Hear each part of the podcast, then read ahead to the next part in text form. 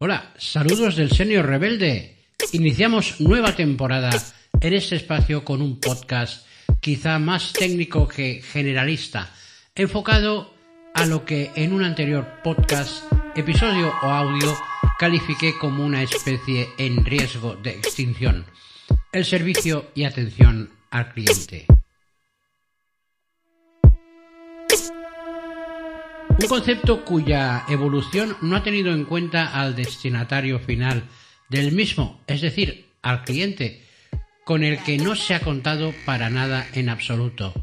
La mayoría de departamentos de atención al cliente se han diseñado tomando como norte el ahorro de costes, una automatización galopante y escasa presencia humana, con aún más escasa formación y nula capacidad para resolver situaciones por las ínfimas atribuciones que tiene todo el personal destinado a estas tareas.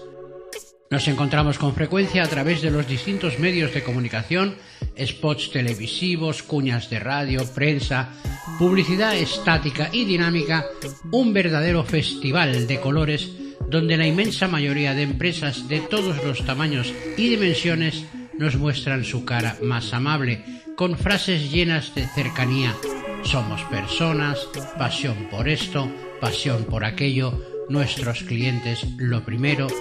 Frases gastadas que en muchas ocasiones no tienen que ver nada con la realidad.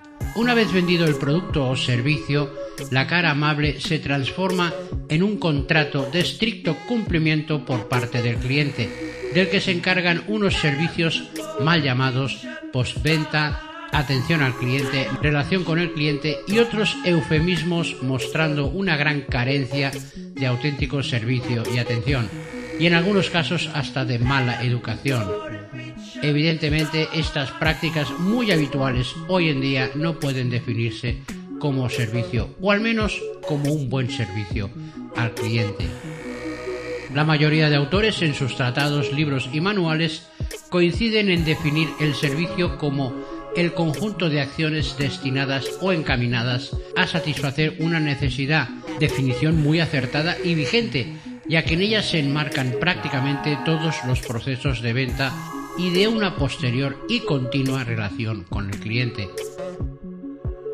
La satisfacción del cliente la proporciona el producto o servicio ofrecido en sí por las propias prestaciones que obtiene del mismo, en el caso de un producto tangible, o una gestión eficaz que proporciona una rentabilidad, evita un gasto o agiliza un trámite en el caso de un intangible. Como profesionales del servicio hemos de incrementar esa satisfacción material añadiendo un plus de satisfacción de carácter sensitivo que motive al cliente a recordarnos para lograr su fidelización, nos otorgue su confianza y apueste por nosotros para futuras compras.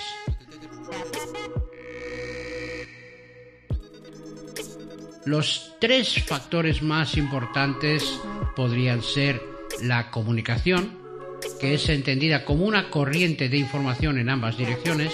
Hay que escuchar al cliente para conocer con exactitud su necesidad y después poder describir nuestro producto o servicio con claridad.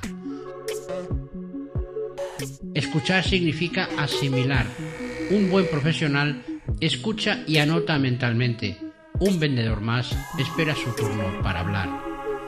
En segundo lugar, describir. Y describir significa exponer de forma clara las ventajas y, aunque nos pese, también los inconvenientes de nuestra oferta.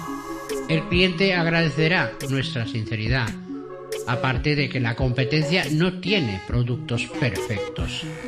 Y por último, el interés, demostrarlo efectuando un seguimiento que garantice la resolución de futuras incidencias y creando una relación con el cliente, haciéndole ver que estamos detrás de él para sus dudas, consultas o reclamaciones.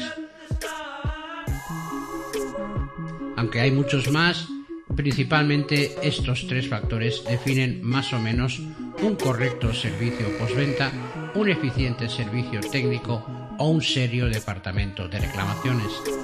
Este proceso no es fácil de lograr si no se ejercita a través de la mejora continua, donde el primer error o equivocación debe servirnos para aprender, corregir y ser asimismo la barrera que impida el paso a un segundo. No basta con decir lo siento y volver a cometer el mismo error una y otra vez sin hacer nada para subsanarlo. Asimismo, la comunicación y sincronización entre los distintos departamentos que en conjunto configuran todo lo que entendemos los profesionales de manera global como servicio y atención al cliente deben ser fluidas, aparcando egos y competencias entre ellos para ver quién la tiene más larga. El ejercicio constante de este proceso nos proporciona, por simple repetición, seguridad en nosotros mismos, salvando las dificultades y aprendiendo de ellas, a la vez que disfrutamos de las recompensas, que también las hay. La satisfacción por el trabajo bien hecho es una de ellas.